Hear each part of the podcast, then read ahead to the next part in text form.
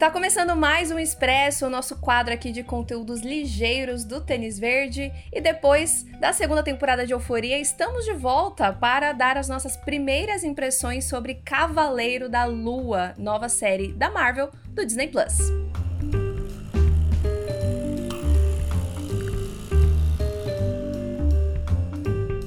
Oi, pessoal, eu sou a Nathalie. Eu sou o Sr. Arthur. E hoje a gente vai falar sobre Cavaleiro da Lua. Vamos dar as nossas primeiras impressões aqui, é... porque a gente teve a oportunidade de assistir os dois primeiros episódios, na verdade, na cabine de imprensa a convite da Disney. Mas como só saiu um episódio essa semana, a gente vai falar um geralzão, né? Sem spoilers do segundo também. Mas antes da gente começar, se você não segue a gente ainda nas redes sociais, é só procurar por tênisverdecast no Twitter, no Instagram e lá no TikTok também, que tá sempre saindo conteúdo novo por lá.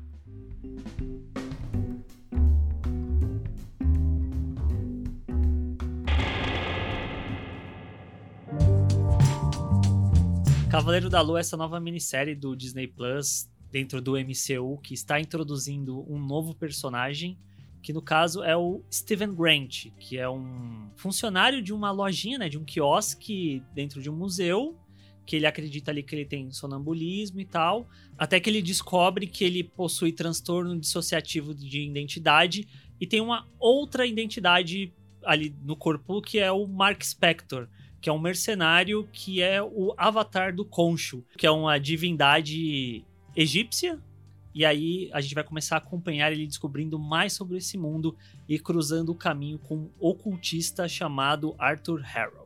Bom, eu pessoalmente é, não conhecia o Cavaleiro da Lua, né? Tipo, só ouvia falar, mas nunca tinha lido nada sobre ele. Tinha uma ideia mais ou menos da história ali do personagem, sobre a questão das diferentes personalidades e tal.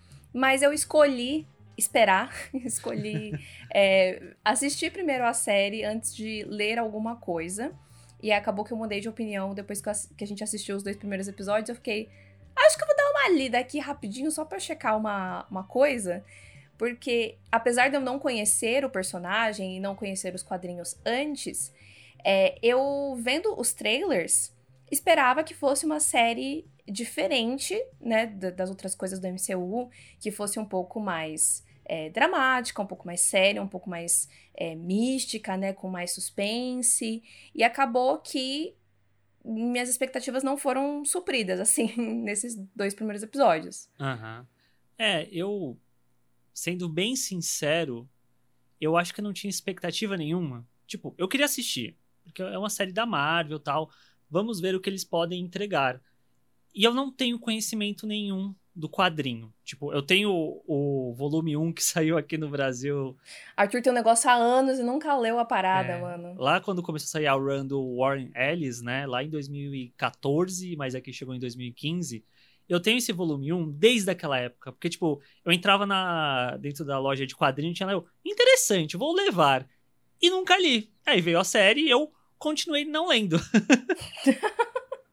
Mas eu, eu tendo a concordar que eu imaginei que por ser meio que a Marvel colocando o pezinho no terreno sobrenatural, né? Que eles vão começar a explorar daqui para frente, não só com Cavaleiro da Lua, mas com outras séries e também com o próprio Blade, que vai trazer os vampiros e tudo mais. Eu imaginei que eles iam ter uma abordagem diferente para essa parte do universo deles.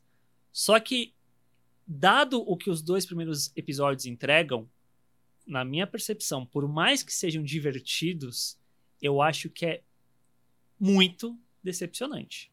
É, tipo, eu não desgostei dos episódios, tipo, é como você falou, eles são divertidos, mas em alguns momentos eu achei eles divertidos demais, no sentido de é muito, eu achei muito Marvel. Sim. Tipo, por mais que a série, por enquanto, não tenha colocado nenhuma ligação com outros personagens, outros filmes, outras séries do MCU, você sente ali a, a receitinha Marvel, né? De principalmente no que diz respeito a humor, o timing das coisas, tal, e de não ser muito aprofundado, né, esse início.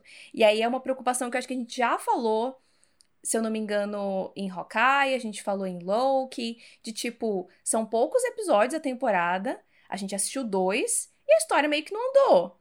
Então, o que, que, que, vai acontecer, né? E é por isso que depois que a gente assistiu, eu falei, cara, eu vou pegar pelo menos um quadrinho para eu ler, para eu ver se eu não tô criando fake news na minha cabeça, se eu criei essa expectativa do além. Aí eu revi os trailers e falei, não, o trailer é bem bem obscuro, assim, bem sombrio. Tem um leve toquezinho, assim, de humor, mas, assim, quando você assiste o episódio, tem muito mais. E eh, do, do que eu li nos quadrinhos, que eu li metade de uma de um arco de 2016, do Jeff Lemire, assim, não tem nada que eu tenha lido nesse, nesse quadrinho que me... que eu consiga enxergar na série. Uhum. Tipo, exceto o, o visual e tal, que tá extremamente fiel até o, o traço do, do, do, rosto do personagem me lembra muito Oscar Isaac e tal, mas o tom, assim, zero. Não, não, me, não me remeteu a nada daquilo. Sim. E aí eu acho que tem, tem dois pontos. Um deles é o, o, o humor, que assim, beleza, funciona, funciona. O Oscar Isaac é carismático em entrega? Ele é carismático em entrega. Só que eu acho que não era exatamente a série para ser o que é esperado da Marvel. Tipo, eu acho que a Marvel fez meio que um desserviço com o marketing dessa série. Porque o marketing, ele é um marketing mais sóbrio no, no seu todo. Sim, super. E aí quando você vai ver a série, parece que tipo, você foi enganado. Porque você tá vendo um produto da Marvel dentro daquela caixinha que por muitos anos a gente reclamou da Marvel dela ficar presa a uma fórmula. E aí é, tem essa questão que vai de encontro ao que eu ia falar, que eu acho que eu comentei no, na série do Gavião também, que me incomoda o fato de que eu não sinto, pelo menos dentro desses dois primeiros episódios, que há um propósito para Cavaleiro da Lua ser uma minissérie. Ou ser uma série. Tipo, ter o formato seriado. Sabe? Uhum. Porque, tipo. Ou de ser semanal, né? É... Tipo, poderiam só tacar de uma vez. Sim, é, é, é muito o tipo de série que faria sentido sair na Netflix. Sair tudo de uma vez, sabe? Porque aí você senta, você assiste o que tanto é vendido que eu tenho um ranço inacreditável, que é um filme de seis horas. Tipo. sabe? É... Se é um filme de seis horas, então faz um filme. Faz um filme com, por, por favor, menos de seis horas, mas que condense e conte uma história mas sem entrar em muitos spoilers, mas dado o que os dois primeiros episódios entregam, é quase que fosse uma introdução, tipo, é meio que o primeiro ato de uma história. Então a gente já gastou quase duas horas para uma história que quase não apresenta seus pontos. Que não começou. É, e que daqui para frente a gente tem mais quatro episódios para de fato começar as coisas a acontecerem, para de novo chegar no último episódio e tudo ficar corrido. Então temos a nova fórmula da Marvel. Sim. E eu tava. A gente tava até conversando antes de entrar. Antes de entrar ao vivo, é complicado. Antes da gente começar a gravar, que eu sinto que demorou um pouco mais para a fórmula da Marvel cansar no cinema, porque era tipo dois filmes por ano. Às vezes aí começou a aumentar para três. Mas aí tem um espaço de tempo entre um filme e outro. E as séries ano passado tiveram quatro. Então, tipo, WandaVision, muito legal. Falcão e Soldado Invernal, muito legal. Loki, putz, já tô começando a sacar qual que é o da Marvel. Gavião Arqueiro, ah, olha aí, a, a formulinha se consolidando. Concretizando. Aí chega aí em Cavaleiro da Lua, parece que eu tô reassistindo Gavião Arqueiro na, na, estrutura, sabe? Na estrutura de como essa história vai ser contada. E aí me, eu tenho flashbacks que eu não gosto. Talvez a série mais diferente tenha sido o What If, né? Que era completamente outra vibe, outra estrutura, né? É, e que, infelizmente, poucas pessoas assistiram, aparentemente, até onde eu sei. Mas que, pelo menos, conseguiu garantir uma segunda temporada, ainda bem. E assim, não é que a série também não tenha é, coisas novas, assim. De fato, é um pouco diferente de outras coisas da Marvel no sentido de ter esse tom um pouco mais sombrio, que pisa ali no terror, mas é só uma pisadinha, né? O que a gente esperava era que a série ia ser isso. Sabe quando você vai ver se a água da piscina tá muito fria e você bota o dedinho do pé assim? Tipo, é Uhum. isso que essa, que essa série faz. É isso. É, tipo, e é no Pelo primeiro menos episódio. por enquanto, né? É, e tipo, então, eu não sinto que a série vai ter. Eu também acho que não, mas é bom, né, ressaltar que a gente tá falando aqui dos dois primeiros Sim. episódios. E é, e, é- e é de novo, considerando que a gente só tem seis, se nos dois primeiros ainda é, é muito superficial esse, essa característica que deveria ser um, um forte da série, né, o grande diferencial dela, é um pouco preocupante, é um pouco alarmante do, Sim. do que vem aí mais pra frente, né? Eu, eu acho que eu talvez vou usar um, um exemplo que seja um pouco covarde com Cavaleiro da Lua, mas eu imaginava que Cavaleiro da Lua tinha que ser algo nível Pantera Negra, que é um filme que tá apresentando todo um universo que até então a gente não via, e dentro de um filme de duas horas e meia, ele te joga tanta coisa, mas ele é coeso no que ele tá contando, ele é impactante, ele traz meio que toda uma cultura pra dentro desse universo que a gente não tinha até então. E Cavaleiro da Lua, meio que com dois episódios que juntos vai dar ali uma hora e meia, quase duas horas, ele não deixa impacto nenhum. É, e eu acho que é importante isso que você falou é, de trazer o Pantera Negra, porque o Cavaleiro da Lua, eu acho que ele tem dois pontos que deveriam ser muito importantes e que eu acho que nenhum desses dois pontos são levados muito em conta nesse início. Um deles é a mitologia egípcia e o outro deles é o transtorno dissociativo de identidade. E eu acho que nenhum dos dois é tratado necessariamente com muito respeito e muita ênfase. Especialmente a questão do transtorno. A mitologia egípcia ela é meio que pincelada ali, é explicada, só que aí é um monte de cara branco falando sobre mitologia egípcia, fica uma coisa tipo, ah, meio, meio estranho isso, né? Mas tudo bem, vamos lá, vamos ver pra onde isso vai. E a questão do transtorno, tiveram cenas que pra mim era tipo, mano, vocês estão querendo falar disso? Ou vocês estão querendo brincar com isso? Não era pra ser a série que ia falar sobre saúde mental?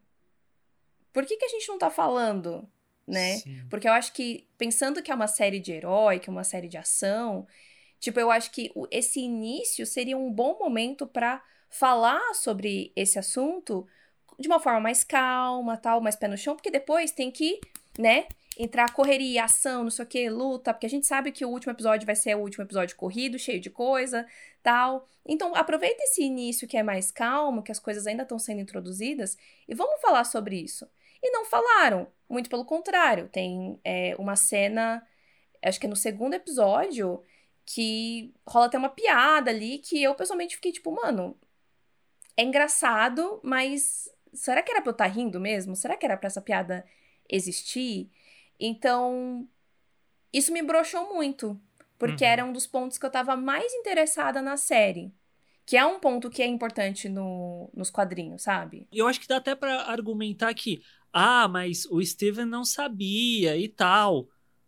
Mas eu acho que isso não é justificativa pra ser tratado da forma como é as interações dele com o Mark, sabe? Porque é algo que nunca tem exatamente uma sobriedade, um tom mais sério, vira algo muito cômico mesmo. E eu acho que toda essa parte do transtorno e também dele escutar a voz do Concho e tal, constantemente me remetia a Venom, a, a relação do Ed Brock com o simbionte e tal. Que assim, era a última coisa que eu esperava que Cavaleiro da Lua fosse. E assim, de novo, pode ser, né, que no, ter- no terceiro episódio, nossa, mude da água pro vinho a série, né? Mas acho que considerando tudo que a gente falou, né, sobre o que a Marvel vem fazendo, tô achando isso um pouco difícil. É, apesar de que nos trailers a gente vê algumas cenas, assim, um pouco mais interessantes, tal, que não estão nesses dois primeiros episódios. Eu não sei se eles estão escolhendo muito minuciosamente o que, que eles colocam no material promocional para não entregar alguma coisa, ou se eles escolheram minuciosa- minuciosamente para parecer que era uma série e na verdade não era aquilo. Enfim, fico com várias dúvidas, mas eu acho que tinha que ter um impacto inicial. Quando a gente pensa em série, no formato de série mesmo, tem uma temporada, a próxima temporada vai sair ano que vem ou daqui a dois anos, alguma coisa assim. Eu acho que a Marvel, se ela quer lançar tanta série por ano, ela tem que ter elas uma. têm que ser bem diferentes. Exato, ela tem que ter um apelo muito maior. Primeiro, elas têm que ser séries mesmo. Eu acho que começa por aí. E tem que ter um apelo grande o suficiente de uma para outra de diferença, de tom, de abordagem. Porque se você vai fazer a mesma série, só que com um personagem diferente, e aí você vai lançar quatro por ano, eu não sei até que ponto isso vai acabar sendo benéfico pro universo da Marvel mesmo. Porque os filmes, foi o que eu falei, são três por ano, sai, tem uma diferença de meses de um pro outro. Então você tem um tempo de respiro. As séries, você meio que. Eu vou acompanhar essa série por seis semanas, às vezes até mais, dependendo da série. Vai acabar, vai ter um espaço que de um mês, às vezes menos, e aí vai engatar na próxima. Só que você tem ainda a memória daquela anterior. E aí você vai ver a próxima. E aí é a mesma coisa. Aí você vai ver a outra. É a mesma coisa. Para um público normal, vai chegar um ponto assim que, tipo. Será que eu vou continuar assistindo isso? Se ela não exatamente está me entregando nada diferente? Sim, que eu acho que, tipo, por exemplo, eu, eu vou estar meio que ok se Miss Marvel for seguir essa fórmula. Porque eu acho que, que eu acho que combina mais com a personagem e com a proposta da série. Né? Porque Miss Marvel vai ser uma coisa bem leve, bem, né, coming of age e tal, bem adolescente, tá tudo certo. Só que, puxa vida, você pega um personagem como o Cavaleiro da Lua, né, que é todo serião, não sei o que, todo sombrio e tal. Aí você bota na mesma, no mesmo molde que você vai botar a Miss Marvel, a Kate Bishop, tipo... Eu, eu não sei se eu tô falando merda, talvez, mas o Cavaleiro da Lua tinha muito uma comparação com Batman, se eu não me engano. E aí, tipo, você pega o Batman e bota numa roupagem da Marvel. Complicado. Pega o Robert Pattinson todo sofrido lá no filme dele. Meu Deus. Aí ele vai parar e. Não que, por exemplo, a gente falou no episódio que a gente gravou sobre Batman, que tem momentos é, cômicos, mas são condizentes com aquele universo. Sim. É que eu acho que o humor, gente, ele tem um leque de possibilidades. Sim. Tem humor que é mais pastelão, tem humor que é mais sarcástico, tem humor que é mais ácido, tipo, tem N caminhos. O caminho Cavaleiro da Lua segue é o caminho Marvel. Sim. É, não é um humor sarcástico, não é um humor britânico, é um humor pastelão. Em alguns momentos, sim. E eu acho que dá até para eu puxar um pouco a questão da ação dentro do primeiro episódio, que eu Arthur Andrade, gosto da escolha que eles fizeram de ocultar exatamente o que aconteceu, só que ao mesmo tempo eu sei que isso vai incomodar as pessoas que queriam ver exatamente o que aconteceu. E eu, tipo, eu gosto dessa decisão. Só que ao mesmo tempo eu não consigo deixar de pensar que essa decisão ela carrega ainda mais esse fator cômico para dentro da série. Eu acho isso interessante, só que ao mesmo tempo eu fico, ah, é claro que a Marvel não vai mostrar. E até no, no, primeiro momento, que aparece os caras assim deitados na rua, que tem bastante sangue até, eu achei. Eu até achei. Uhum. Nossa, não esperava. O que é muito diferente para mim, pegando de novo o Batman como exemplo, o Batman do, do Pattinson, que o filme não necessariamente tá mostrando sangue, mas o clima do filme inteiro é tenso, é forte, é violento é violento sem ser explícito. Cavaleiro da Lua não me passa essa tensão toda. O, o mais perto que chega para mim é justamente essas cenas que são um pouco mais de terror, uhum. né? Quando ele tá vendo coisas e tal, que ele fica assustado. Aí eu, eu, eu sinto uma atenção maior, mas, tipo, em questão de ação, nesses dois primeiros episódios, é bem pouco e é bem, tipo, tranquila, assim, uhum, sim, digamos. É, é, e sei lá, os momentos que acabam sendo talvez mais violentos, ah, é com algum bonecão em efeito especial, que tira um pouco da brutalidade da ação que o personagem tá aplicando e tal. Mas enquanto estava falando, eu pensei aqui, eu acho que Cavaleiro da Lua tinha que ser uma série muito mais próxima do que a Demolidor do que exatamente a Fórmula Marvel. Não, que inclusive tá rolando várias conversas, né? Porque agora o Demolidor é oficialmente tá debaixo do guarda-chuva do, do MCU, né? Uhum. Lá na, na gringa, Demolidor está, está dentro do Disney Plus, gente. Vocês têm noção disso? Isso é uma coisa bizarra. Inclusive ansiosa para isso acontecer aqui no Brasil, porque eu tô maluca para rever Demolidor. É, e, e, já tá rolando várias conversas, tipo, ah, beleza, será que agora a Marvel, né, ou MCU, vai fazer uma quarta temporada. Quarta ou quinta? Quarta. Quinta. Quarta, quarta temporada de Demolidor PG-13? E aí fica a questão: é possível fazer Demolidor PG-13? Isso vai funcionar? Isso faz sentido pro personagem? É, que eu acho que é muito diferente do Deadpool. Sim. Que Deadpool, ah, beleza, ele é mais 18 porque tem um monte de, de, de sangue, tem palavrão, tem é, piada né, duvidosa. Só que, tipo, o Deadpool, ele é muito infantilhão, né? Ele é muito escrachado. Então, eu acho que fazer um PG-13 dele acaba sendo mais fácil nesse sentido. Sim. Que ele já tem um humor infantil. Uhum. Agora, Demolidor nunca teve isso. Não era só a violência pela vi violência. E eu acho que o Cavaleiro da Lua realmente deveria ir muito mais por esse caminho. Sim. Né? E, por exemplo, dá até para falar que dá para fazer um Demolidor PG-13 ou até mesmo um Cavaleiro da Lua PG-13, porque o Cavaleiro das Trevas do Nolan é PG-13. Só que é, é o que você é, o falou. O Batman, né, também não é mais 18. É, é o clima que você coloca dentro dessa história, a forma como você quer contar essa história. Então, eu acho que dá para fazer. O problema é que precisa ter uma mão muito. Esse a Marvel consegue fazer. é, e precisa ter uma mão muito talentosa que consiga entregar a obra dentro de uma limitação etária, que ainda assim seja uma obra sóbria e uma obra que vai abordar os temas que ela precisa abordar de uma forma sóbria. Exato. E, de novo, são as nossas primeiras impressões dos dois primeiros episódios, mas dado que é uma série contínua da forma como, pelo jeito, ela vai acabar sendo, eu não acho que ela vai mudar de tom nos próximos episódios. De repente, é. Sim, concordo.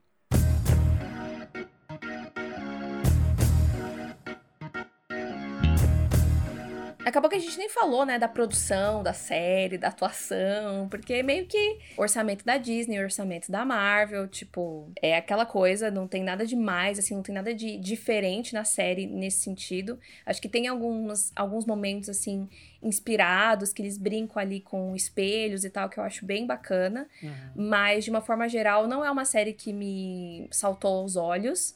E, inclusive, aquela cena ali no final, né, do, do primeiro episódio que tem o, os reflexos ali do, do Mark falando com o Steven. Achei tenebrosa, tipo, bem feia, bem, bem mal feita. Eu achei mal feita, tipo, a ideia é legal, mas a forma como você executa faz toda a diferença. É basicamente um plano e contraplano de personagem conversando, só que a questão é, é que é o, o Oscar Isaac e o Oscar Isaac. E a questão de ter espelho, no final das contas, acaba não sendo tão relevante assim para a forma como rola essa dualidade, sabe? Eu acho que acaba sendo muito mais interessante quando fica no campo da sugestão, da, da, dos reflexos, dele andar e o reflexo ficar para trás, ele fazer um movimento, o reflexo não acompanhar, porque mostra essa dissociação, né? Tipo, tem alguma coisa sim, sim. que não está em harmonia na imagem dessa pessoa. Só que aí quando chega ali no clímax, não, porque deixa eu assumir, não sei o que, eu tava, gente, era pra, eu acho que era pra ser algo impactante. E aí não é. E aí vem o, o a personificação do Cavaleiro da Lua, que eu achei tosco. Sério? Assim, não, eu, a transformação é legal, mas depois eu não, não, eu não sou convencido de que aquele ser existe. No segundo episódio, eu acho que ficou bom no momento em que ele deveria aparecer, eu acho que ficou ruim o efeito. Parece falso. Ah, tá. Achava que você tava falando que você não tinha gostado, tipo, do uniforme ah, não. Tal, do, eu acho que o uniforme. Eu gosto do uniforme, eu não gosto de como grita efeito especial. Porque, por exemplo, o, o Homem-Aranha, na hora que a gente conversando, falou, não, porque o, o bagulho do Homem-Aranha é.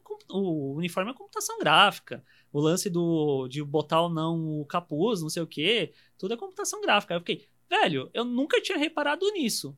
Isso mostra que o efeito visual é bom o suficiente para te convencer de que aquilo existe. No final do primeiro episódio, quando ele se transforma em Cavaleiro da Lua, eu tava, boneco. Aí, ó, é um boneco. O Oscar Isaac não tá nem aí. É boneco batendo em boneco. Os caras estavam na casa dele lixando a unha. É, é, como fala o choque de cultura, é computação, computação. Tudo isso é computação. tipo. Entendi. Entendeu? Entendi. Eu não reparei isso na, na, na hora, assim. Mas eu entendo. Mas me incomodou muito o lance do espelho, assim, tipo, o, o Mark no espelho, ele tava muito ruim o recorte, assim, sabe? Do fundo verde. Achei tenebroso. Aí vai saber se a gente não viu uma versão inacabada ainda, né? Tipo, que falta. Nossa, será? É, acho que sim, porque eu tava lendo uma matéria na, na Inverse sobre o trabalho da parte do pessoal de computação gráfica, né, de efeitos especiais e tal, que acaba que eles têm muito pouco tempo para fazer as coisas. E teve já o próprio Vingadores Ultimato, que o filme foi lançado e depois tiveram updates por conta que haviam efeitos que estavam terminados. É, eu fiquei sabendo que o Homem-Aranha Sem Volta para Casa aconteceu isso também. Só que o Homem-Aranha Sem Volta para Casa foi aquele caos que. pandemia, não sei o quê, vazando várias coisas. Foi tipo a, a pior pós-produção do, dos últimos tempos, assim, em Hollywood, né? É, eu acho que isso até gera um, um, papo muito interessante à parte, mas pela matéria que eu tava lendo, foi, é muito questão de. O, o tanto de shorts que utilizam de computação gráfica, de efeitos especiais aumentou gigantescamente dentro da indústria. Sim. Eles até falam, ah, porque o primeiro Jurassic Park lá do Spielberg tem coisa de 60 shots digitais. Enquanto que Vingadores Ultimato tem 1500. Só que, tipo, a quantidade aumentou gigantescamente, só que o tempo de produção para a parte é, de efeitos especiais não aumentou. Então, basicamente, uhum. eles têm um período ali de seis meses, às vezes até menos, para concluir efeitos especiais que, que, às vezes ficam prontos ou em cima da hora ou não ficam prontos. E aí, pelo menos no meu caso, assistindo, tanto a questão do Cavaleiro da Lua ali e o próprio Mark no espelho mostra que tem coisas que não estão acabadas ainda. Entendi. Então pode ser que quando o pessoal né, for assistir no Disney Plus já esteja melhor do que quando a gente assistiu na cabine. a gente assistiu uma, uma semana antes, né? Foi bem. Foi bem cedo, assim. Mas de qualquer forma, assim, só pra gente encerrar, eu gosto do Oscar Isaac pra caramba, eu acho que ele é bem talentoso. É, e o que, o que depende dele, eu acho que ele manda bem né? Eu acho que existe uma distinção bem clara entre o Steven e o, o Mark, então isso é muito bacana. E fico curiosa, assim, para o que mais ele pode entregar aí, né, no, no, no futuro. Então, eu acho que para quem gosta do ator, vale a pena pelo menos assistir para checar o trabalho dele. Já o Ethan Hawke, para mim, nem, não fede nem cheira. Ele tá lá. Concordo. E, por enquanto, nesse, nesse início, assim, ele não me entregou nada que se destacasse. Assim, é 100% o Oscar Isaac carregando a série nas costas. Sim, concordo muito. E olha que eu sinto que talvez mais ali no segundo episódio o personagem do Ethan Hawke tenha mais espaço. Só que eu acho que ele não necessariamente aproveita desse espaço para tornar o personagem dele minimamente interessante. Sim, eu, eu não consigo, super. Eu não consigo nem conceber o que que tem exatamente dentro dele até agora que torna ele tão cativante para as pessoas também. Tipo, dentro do universo da série, sabe?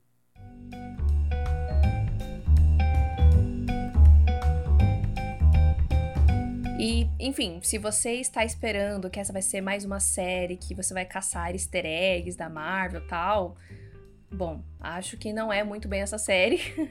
Ela tá bem seguindo o próprio caminho dela, né? Nesses dois primeiros episódios não tem nenhuma referência a nada da Marvel, então fico com a sensação de que talvez vá ser assim até o final. E quem sabe lá, mas pro final a gente tem alguma micro conexão aí. Não não sei chutar o que, que, o que, pode acontecer, se o Blade vai ter alguma outra aparição, enfim, sei lá. E também acho que a gente não deve falar da série toda semana aqui, né? É. Porque esse começo não, como vocês puderam perceber, né? Por esse episódio, não empolgou tanto a gente. E como a Marvel realmente tá nessa coisa de fazer essas histórias que meio que cada episódio tem muito pouca coisa nova, a gente se questiona se vale a pena ficar voltando aqui toda semana, né? Pra falar nada. Mas eu ainda torço pra que Miss Marvel seja legal e a gente consiga falar toda semana. Mas vamos ver, vamos ver. Primeiras impressões, com certeza a gente vai usar esse espaço aqui do Expresso sempre para trazer primeiras impressões de, de, séries que a gente, né, tá, tá empolgado aí para assistir. E acho que é isso, né? Acho que sim. Acho que temos. Sigam a gente nas redes sociais, arroba tênisverdecast, para acompanhar os outros conteúdos que a gente publica, principalmente lá no TikTok. Nossas redes sociais pessoais estão linkadas aqui na descrição desse episódio também. E nos vemos aí no, numa próxima oportunidade. O Expresso voltará quando ele tiver que voltar. Tchau, gente. Tchau!